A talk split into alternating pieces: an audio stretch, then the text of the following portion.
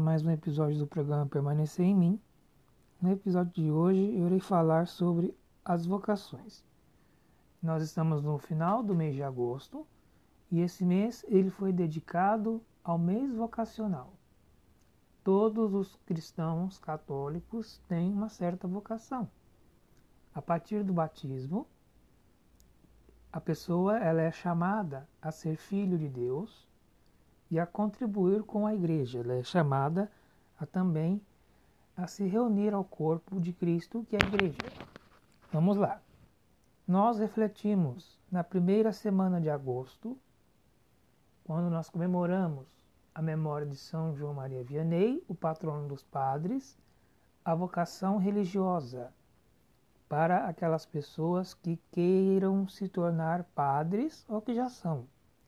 Nós rezamos por elas, por, pelos padres já consagrados, sejam há pouco tempo ou há muito tempo, para sua santificação e que Deus dê muita saúde, muita sabedoria, muita inteligência, para que continuem seu trabalho de evangelização, pois os padres, eles são os primeiros catequistas eles são os primeiros psicólogos, são os primeiros orientadores de nossa fé. Na segunda semana, nós rezamos pela família, as vocações familiares. Por exemplo, pessoas que namoram e querem construir uma família. Pessoas que têm filhos ou que querem ter filhos Pessoas que são solteiros, mas que desejam de algum modo encontrar uma pessoa e ter uma família. Nesta semana também nós refletimos sobre o casamento, que é um dom de Deus. O casamento é um sacramento que Deus deixou para que o homem não fique sozinho e se multiplique. Há uma questão muito polêmica sobre o casamento em questão de não ter filhos. Mas a ideia de Deus é para que casemos, formemos nossa família, nosso ciclo familiar e tenhamos filhos. Claro que o suficiente para cuidar e sobreviver. Apesar que o mundo de hoje em dia não é muito fácil você colocar uma criança no mundo. Você tem que estar literalmente preparadíssimo. Tem que ter condições, perdão, condições financeiras e condições físicas e psicológicas principalmente. Nós rezamos pelas famílias, também pelas famílias que estão destruídas. Infelizmente, os vícios, as doenças, as coisas ruins, o mal destroem famílias. Destroem filhos, destroem mães, destroem pais, destroem primos, sogros, cunhados. Muita família não vive em paz é uma casa totalmente tóxica. Realmente os pais brigam e o filho fica enfiado no quarto, ou o filho é extorquido pelos pais, ou é ao contrário, os pais são extorquidos pelos filhos. E na velhice, os, fi os filhos largam os seus pais idosos no abandono, no asilo. Isso é muito triste. Nós rezamos também pelas famílias, porque você pode servir a Deus dessas três formas: se consagrando, entregando a sua vida sendo um sacerdote, construindo uma família e agora, na terceira forma, se dedicando a Deus na oração. Na terceira semana, nós rezamos sobre os consagrados, os freis, as freiras, os frades, as pessoas que vivem em conventos, em mosteiros, em clausura, em silêncio, dedicadas à oração e adoração divina. A oração é a sustentação da fé. Não basta simplesmente você pegar, ler a Bíblia, assistir, ir às missas, ler tudo quanto é livro católico, cristão, rezar não sei quantos terços, mas não ter oração pessoal com Deus todos os dias. Você falar com Deus com suas próprias palavras, seus próprios sentimentos, como se estivesse escrevendo uma carta, é tão importante como esses eventos todos que eu acabei de citar.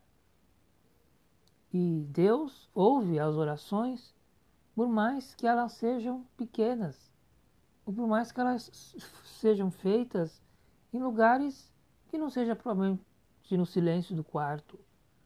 A gente pode fazer nossas orações no banheiro, fazendo as tarefas de casa, dirigindo, andando de ônibus, indo para o trabalho, para a escola, indo para o médico. Nós podemos rezar a madrugada tem pessoas que infelizmente sofrem de insônia e rezam os terços e rezam a Deus na madrugada. Você pode rezar a Deus a qualquer momento. Então essas pessoas, elas fortalecem a fé, não só das pessoas em geral, porque evangelizam, mesmo dentro de um convento ou de um mosteiro, mas também fortalecem a igreja que nós chamamos de igreja é, celeste, a igreja do céu, o reino de Deus. Né? Nós temos três tipos de igreja, três níveis.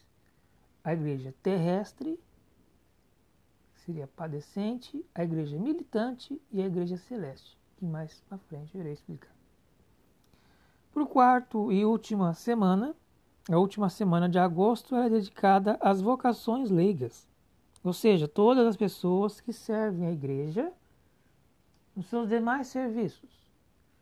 É, no dia 29 é comemorado o dia do catequista, dia 29 de agosto, estamos próximos. E a igreja ela comemora o catequista como um auxiliar no evangelismo então, o catequista é uma pessoa que dá sua vocação, sua inteligência, seus estudos para evangelizar o outro, ensinar desde crianças pequenas até os 12 anos a fé, é, depois adultos, adolescentes e também pessoas de qualquer idade. São como professores dentro da Igreja Católica grandes santos se tornaram doutores da igreja. Eu explicar o que é isso. Doutores da igreja são intelectuais pelo fato de estudarem a fé e repassarem os estudos. Temos aqui um exemplo de São Tomás de Aquino, né, um grande doutor da igreja, um grande teólogo, uma pessoa que estudou muito, que tem vários livros hoje, né, que dariam milhares de páginas sobre a teologia.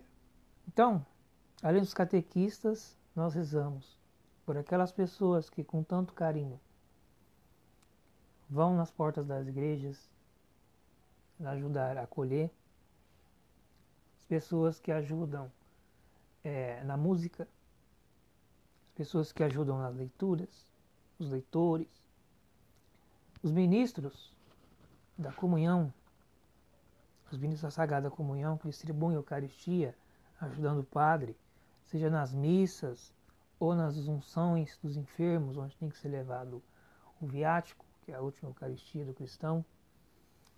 É, as pessoas também das pastorais, pastoral da criança, que ajuda as crianças e as mães, pastoral da sobriedade, que ajuda sobre o vício do álcool, pastoral do batismo, que propriamente é a pastoral da catequese, a pastoral do dízimo, que é a pastoral da manutenção da igreja e da manutenção dos fiéis daquela comunidade, enfim. Várias formas que nós podemos ajudar a igreja sendo cristãos. E o melhor, você pode ser um leigo, ajudar a igreja e também cuidar de sua casa, que também não deixa de ser uma igreja, a igreja doméstica. Então, nesse mês de agosto, nós rezamos por todas as vocações. Vocação é uma coisa muito bela. Ela significa chamado, chamado de Deus. Então, nós atendemos os chamados de Deus dessas seguintes formas. Se um dia Deus te chamar para alguma vocação, não precisa ser dentro da igreja, dentro da religião. Por exemplo, um dom que você tenha, um talento que você tenha. É, o seu jeito de vida é uma vocação. Então, viva isto com o seu maior zelo em sua vida, que você se dará muito bem e ficará muito feliz. Eu, por exemplo, desde pequeno tenho o dom da comunicação, o dom da escrita. E eu não imaginaria que cerca de 10 12 anos depois, eu me tornaria um católico que estaria aqui fazendo podcasts sobre o catolicismo. Eu não imaginaria que eu juntaria a escrita, o dom da comunicação para evangelização. É assim que se funciona os talentos que dão, os talentos que Deus nos dá, que nós devemos cultivar. E aqui termina mais um episódio do programa Permanecer em Mim. Fiquem todos com Deus. Até uma próxima, se Deus quiser.